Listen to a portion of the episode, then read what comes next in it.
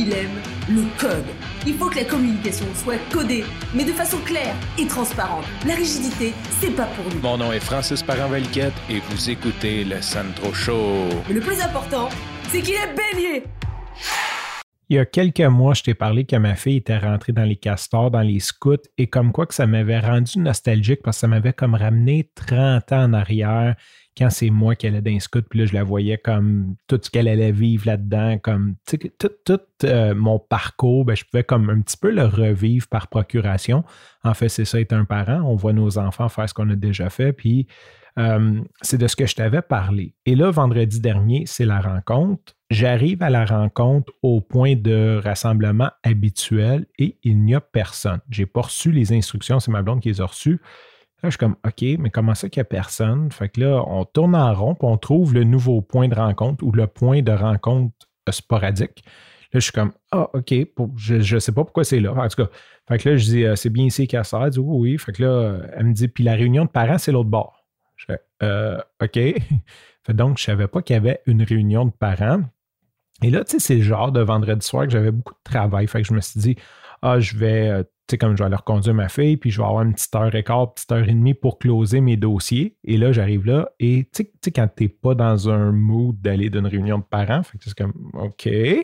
En même temps, euh, c'est important pour moi de m'impliquer. Tu sais, je, veux, vraiment m'impliquer. C'est les activités de ma fille, c'est mon quartier, c'est les scouts, c'est quelque chose que j'ai toujours voulu m'impliquer, même avant d'avoir des enfants, j'ai toujours voulu m'impliquer, mais j'ai jamais pris le temps. Fait que ça fait comme, ouais, clairement, tu sais, comme, c'est ma place. Que je m'en vais à la rencontre de parents. Évidemment, le temps que je barre mon vélo et tout, j'arrive en retard. Et là, euh, j'arrive à la rencontre et c'est un petit peu de ça, je veux te parler, comment que ça m'a amené peut-être à une autre vision sur les scouts? Parce que moi, je l'ai vécu étant jeune, étant louveteau, étant éclaireur, ayant vu un petit peu comme qu'est-ce qu'on fait quand on est jeune. Mais là, ce qui est intéressant, c'est que la réunion portait entre autres sur c'est quoi les scouts, comment ça se passe, mais aussi comme c'est quoi l'objectif derrière. Et c'était vraiment le fun de voir ça comme d'un côté behind the scene, tout ce que j'ai vécu, voir un petit peu c'est quoi la pensée prédominante en arrière, que c'est pas euh, c'est pas une activité physique, c'est pas un loisir, c'est une activité éducative. Au final, les scouts ont une mission éducative et une des grosses missions de ça, c'est de faire des meilleurs citoyens. J'aime pas ce mot-là, mais c'est de faire en sorte que les scouts soient des meilleures personnes par des réflexions, par des. Euh, il y, a beaucoup de, travail sur soi et aussi beaucoup de travail technique avec la nature, respecter l'autre, respecter son environnement, respecter.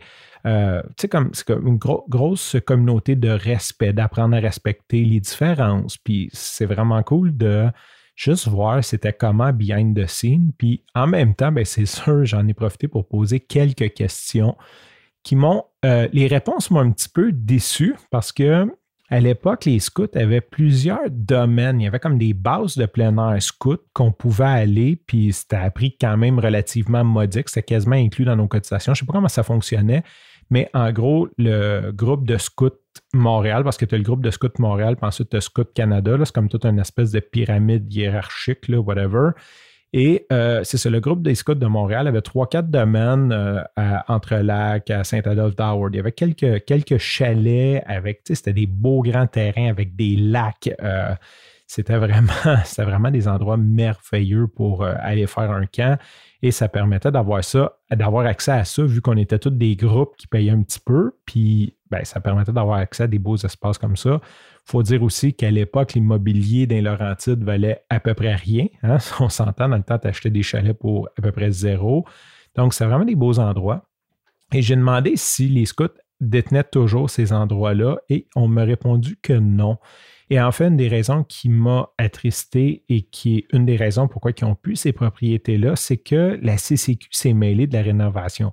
Puis ça, je le sais comme si tu n'es pas propriétaire de ce que tu avais, c'est vraiment rendu que tu ne peux plus rien faire comme sans être un contracteur si tu n'es pas chez toi.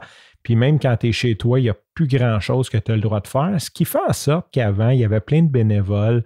Euh, qui allaient au chalet, puis qui repeinturaient, puis qu'il y avait une porte de cassée, puis il allait changer. Il y avait comme une espèce de côté communautaire là-dedans. Il y avait un monsieur bricole, un papa qui bricolait, qui allait comme entretenir le terrain, puis fait que c'était comme un espèce de gros centre d'entraide qui aujourd'hui, avec toutes les règles en place de CCQ, puis tous les, syndicats et tout, ben, tu peux plus peinturer un chalet qui n'est pas à toi. Tu n'as comme pas le droit. Si je vais chez toi t'aider à peinturer, théoriquement, je suis illégal. C'est comme c'est rendu fou comme ça.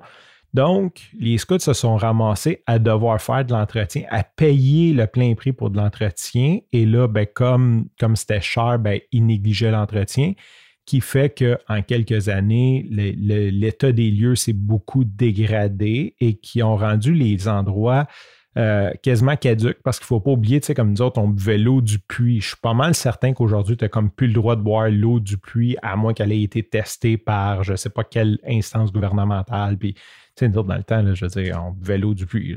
C'était ça, c'était ça qui venait dedans, puis c'était bien correct, puis il n'y a jamais personne qui était malade. Je ne sais pas si aujourd'hui c'est plus pollué ou on a des normes plus strictes, mais euh, il y a des trucs comme ça, les faux sceptiques. Il y a un paquet de, trucs qu'on faisait avant qu'aujourd'hui ne seraient plus acceptables, ne seraient plus faisables. Euh, puis c'est ça. Donc, euh, un moment donné, ils ont tout simplement laissé, ils ont vendu ces lots de terrain-là pour des investisseurs privés. Sur ce, je te remercie pour ton écoute. Je te dis à demain et bye bye.